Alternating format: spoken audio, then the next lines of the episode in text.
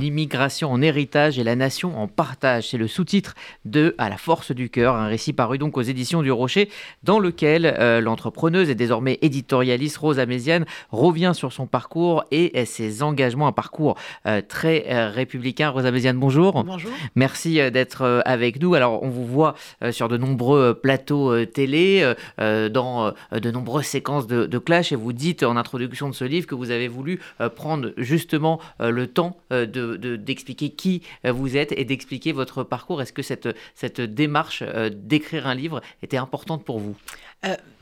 Euh, la, temporalité, en fait, euh, l'immédiateté euh, de l'actualité et, du débat nous, nous empêche, en fait, de prendre le temps de traiter les sujets parfois en profondeur. C'est vrai que les, grandes émissions, comme on pouvait avoir avant, elles existent de moins en moins en réalité.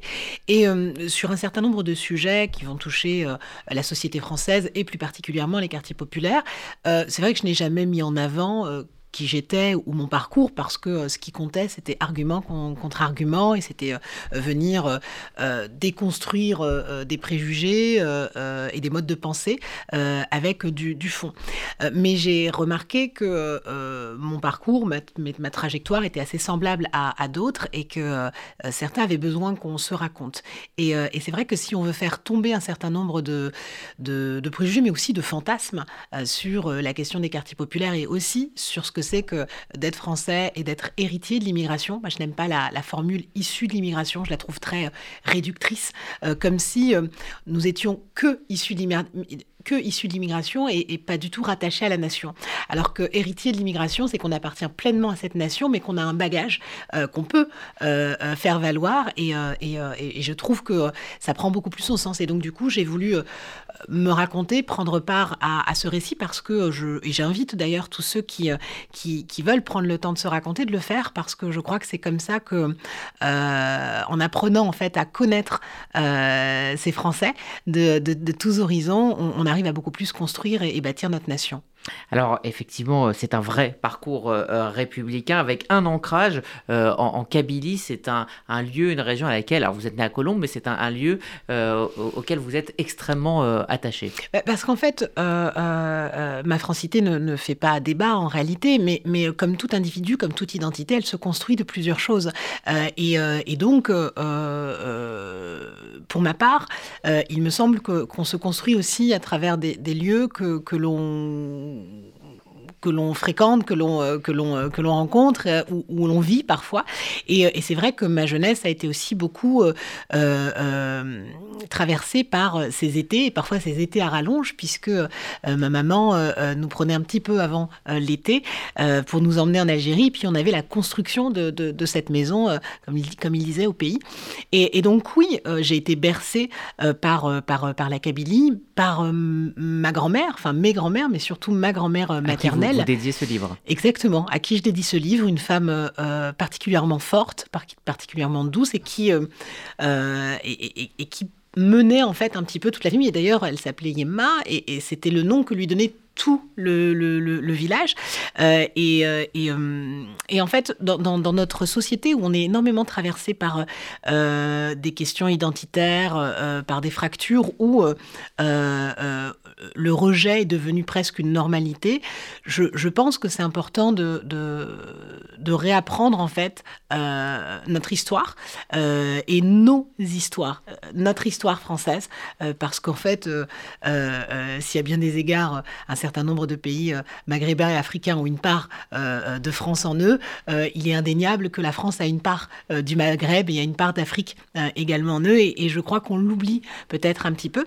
Et donc, j'avais envie de, de, me raconter aussi à travers, à travers ça, à travers nos identités. J'ai même pas envie de dire pluriel parce que en son sens, une identité, elle est déjà euh, mhm. faite de, de, plusieurs, de plusieurs elle éléments. Est obligatoirement, euh, elle est forcément plurielle. Donc, euh, donc, donc je trouvais que c'était intéressant de le faire. C'est pas l'unique sens de ce livre, mais, je trouvais que c'était véritablement important. Et puis, euh, euh, on, a tendance à croire que les quartiers populaires sont un groupe monolithique, euh, qu'on a une forme de, phototype ou de portrait robot, alors qu'on a des milliers de parcours, des milliers d'identités, et que si on n'a pas envie qu'on travestisse nos histoires, si on n'a pas envie qu'on travestisse euh, qui nous sommes, alors il faut prendre euh, la parole et, euh, et, se raconter. Encore un petit mot sur votre famille. L'histoire de votre famille a bien évidemment été marquée par la guerre d'Algérie et vous soulignez l'importance de ne pas être manichéen quand on regarde cette histoire-là. Ben, moi, j'ai pas de, j'ai pas, je ne suis personne moi pour pouvoir juger le passé et en plus il est complexe. moi, j'ai un grand-père maternel qui était engagé dans l'armée, déjà la Première Guerre mondiale d'ailleurs, ce que j'ai, pas mis dans le livre, mais déjà la Première Guerre mondiale, en réalité, il est engagé à partir de 18 jusqu'en 21. Et puis il réalise la Deuxième Guerre mondiale et également euh, Indochine mon grand-père euh, euh, paternel également. et j'ai en revanche ma, grand-mère maternelle qui, elle, a, le statut d'El Moudjahidine puisqu'elle a pris les armes pour l'indépendance du peuple algérien lors de la guerre d'Algérie. je suis le fruit de cette histoire, euh, sans que ça remette, euh, mais pas une seule seconde en cause, ma, francité. Euh, et donc, je crois que, comme chaque individu, chacun prend des décisions, fait des choix sur ce qui lui semble le plus juste et le plus noble aux périodes où il les vit. et je trouve que c'est très euh, condescendant de venir en fait à notre époque porter un regard euh, moralisateur sur les choix qui ont été faits. D'ailleurs, vous êtes contre le déboulonnage des statuts, par exemple. Ben, en, fait, je, trouve ça euh, ridicule de, de de supprimer en fait euh, l'ensemble d'une, d'une, histoire euh, et d'une histoire qui, qui est faite d'hommes euh, qui parfois à des, à des époques ont pris des décisions qui au regard de nos lunettes de 2022-2023 ne nous semblent pas justes bien évidemment. Mais le progrès euh, euh, il, ne s'est pas fait en fait en, un siècle hmm. en réalité. Euh, et ça, c'est toute la question en fait de, du jugement de, de, l'histoire. Il y a des choses qui sont indéniables sur, sur des crimes contre l'humanité où il n'y a pas de débat à faire. mais oui, l'être humain a commis des atrocités. non, nous ne sommes pas nés égaux, nous, sommes, nous le sommes devenus à, à la force d'hommes et de femmes qui ont porté en fait cet humanisme. Et c'est tout toute la, justement, c'est tout le fondement de, notre République euh, euh, en réalité.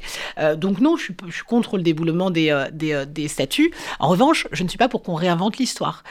et donc, j'ai eu à le dire d'ailleurs dans de nombreux plateaux, quand on continue aujourd'hui en 2023 de parler des bienfaits de la colonisation, là, on est dans, dans une forme encore de mépris et de condescendance à l'égard de, de, de, hmm. ces peuples.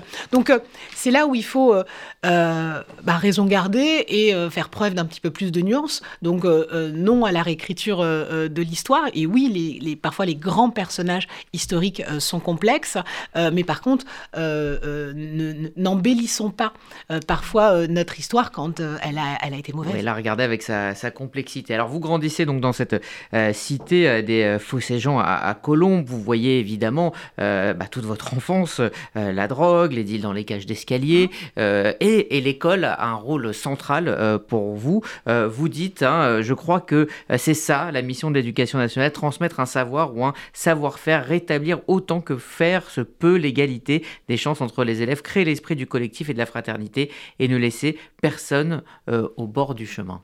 Oui, c'est le rôle qu'a rempli l'école pour vous?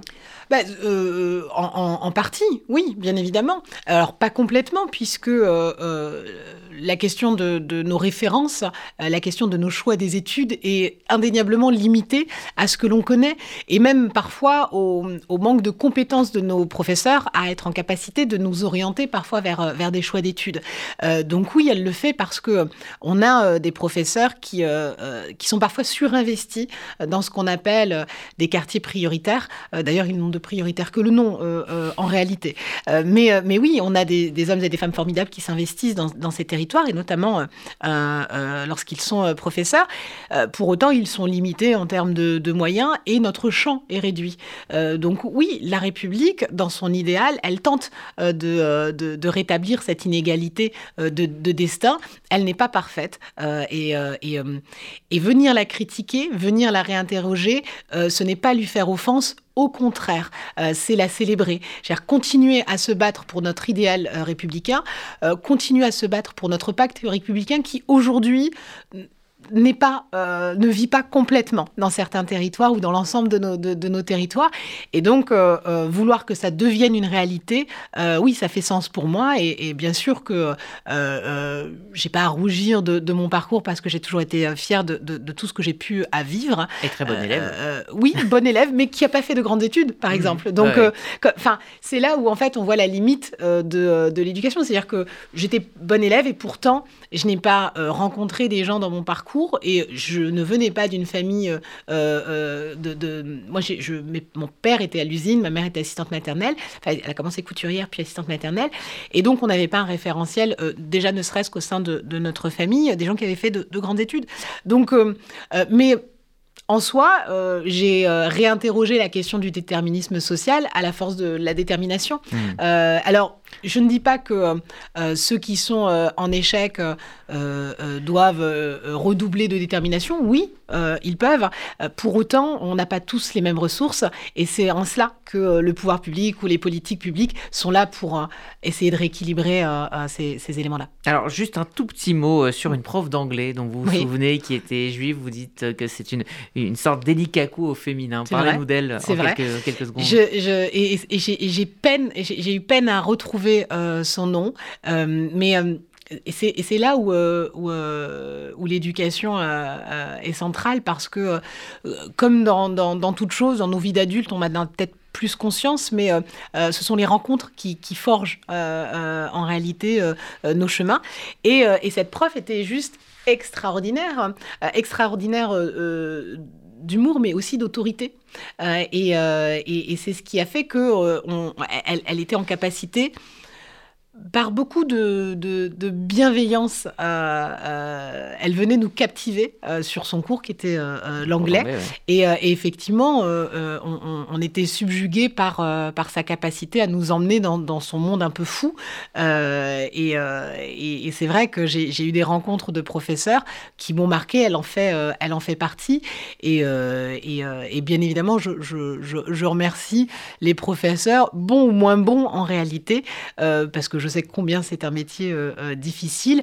Euh, mais oui, il y, a des rencontres qui, vous poussent à, vous surpasser. C'est peut-être aussi pour ça que j'ai aussi moi-même donné et que je continue à donner beaucoup de mon temps pour, pour, pour des personnes qui sont dans les quartiers populaires parce que je crois qu'en en, cassant un petit peu les codes de ce qu'on attend de nous, on arrive à produire beaucoup de résultats. Et je crois qu'elle à son époque déjà, elle cassait les codes de ce qu'on attendait d'un professeur. Alors justement, vous avez créé cette euh, association Move Territoire. Euh, alors vous faites d'abord carrière dans la banque, vous partez euh, à Toulon, dans le Var, conseillère Pôle Emploi, vous travaillez au cœur de, l'insertion, vous créez cette association et puis petit à petit vous commencez donc à, intervenir sur différentes antennes, notamment dans les radios de, la communauté maghrébine en France. vous êtes avec Malik Yetou à, l'antenne de, de FM et il arrive donc cette épisode avec, euh, alors on rappelle le contexte, euh, accord d'Abraham entre euh, Israël et, le Maroc. Vous allez préparer l'interview de l'ambassadeur du Maroc dans ce cadre donc de, cet accord de paix et votre interview est quelque part censurée par la direction de, de, RFM. Ça, va même un peu plus loin, c'est-à-dire que c'est pas juste l'interview qui est censurée, c'est l'émission qui est supprimée parce que la directrice estime que nous n'avions pas à, à, à entacher euh, son image euh, de l'image d'Israël. Euh, il faut savoir que cette émission, moi je l'ai voulu, déjà comme toutes les émissions qu'on préparait, très, très pluriel, puisque dans nos plateaux, on avait toujours plusieurs protagonistes. Et donc l'idée, c'était effectivement d'avoir ou le porte-parole, ou à l'époque, c'était Monsieur Saada, si je dis pas de bêtises, qui était ambassadeur. Euh, et euh, c'était également d'avoir euh, l'ambassadeur du Maroc à l'époque et d'avoir deux intellectuels plutôt pour la cause palestinienne, puisque dans le préambule des accords d'Abraham, on parle en fait du conflit israélo-palestinien. Et donc l'idée, c'était d'apporter euh, euh, un regard sur ces accords d'Abraham, ou comment en fait un pays musulman euh, signe des accords. Alors c'était pas le premier, je crois que il y avait les Émirats, les Émirats au préalable. Et, et, donc il me semblait euh, assez euh, normal euh, de traiter ce sujet et d'apporter aux Français, et pourquoi pas aux Français qui seraient d'origine maghrébine, un regard sur ce qu'étaient les accords d'Abraham. Et d'ailleurs, j'ai pas le sentiment que ce soit un sujet qui était énormément traité dans l'actualité, alors que ça peut avoir du sens. Trop, trop peu par rapport à son importance. Bah, je crois que ça réinterroge en tout cas les enjeux géopolitiques. et donc, ne serait-ce qu'à ce titre, qu'on soit pour ou contre hein, d'ailleurs, ne serait-ce qu'à ce titre, euh, il était nécessaire d'en parler. Et c'est vrai que ce qui nous a été reproché, c'est que ça ne correspondait pas à la ligne éditoriale. Et donc quand j'interroge la, directrice, je lui dis, mais alors si ça ne fait pas partie de la ligne éditoriale, quelle est-elle déjà? Et puis si trois semaines avant, on est en capacité euh, d'interviewer sans aucune contradiction, euh, je crois que c'était le consul de l'Azerbaïdjan en plein bombardement de l'Arménie à cette période-là, je crois que ça avait peut-être du sens de traiter euh, la question des accords d'Abraham. Donc oui, je, je, je, crois que comme souvent, alors j'ai conscience hein, que ces sujets sont un peu tendus, électriques, euh, bien évidemment, mais euh, on nous offrait l'opportunité, en tout cas, de, traiter avec des accords économico-commerciaux, peut-être de traiter le sujet différemment mais véritablement euh, euh, mmh. euh, dans le fond, et, que, comme toujours, on a parfois des, des, relents de rejet. et, c'est vrai que... Est-ce que vous parlez clairement d'antisémitisme? Bah, Moi, je l'avais dit, j'avais une formule à l'époque, j'avais dit qu'on avait été victime d'une forme d'antisémitisme par ricochet. Oui, je, crois que... et d'ailleurs, à, l'époque, sur, sur une autre radio communautaire juive, on m'avait dit, mais pourtant, Beurre FM réalise parfois des, des émissions avec...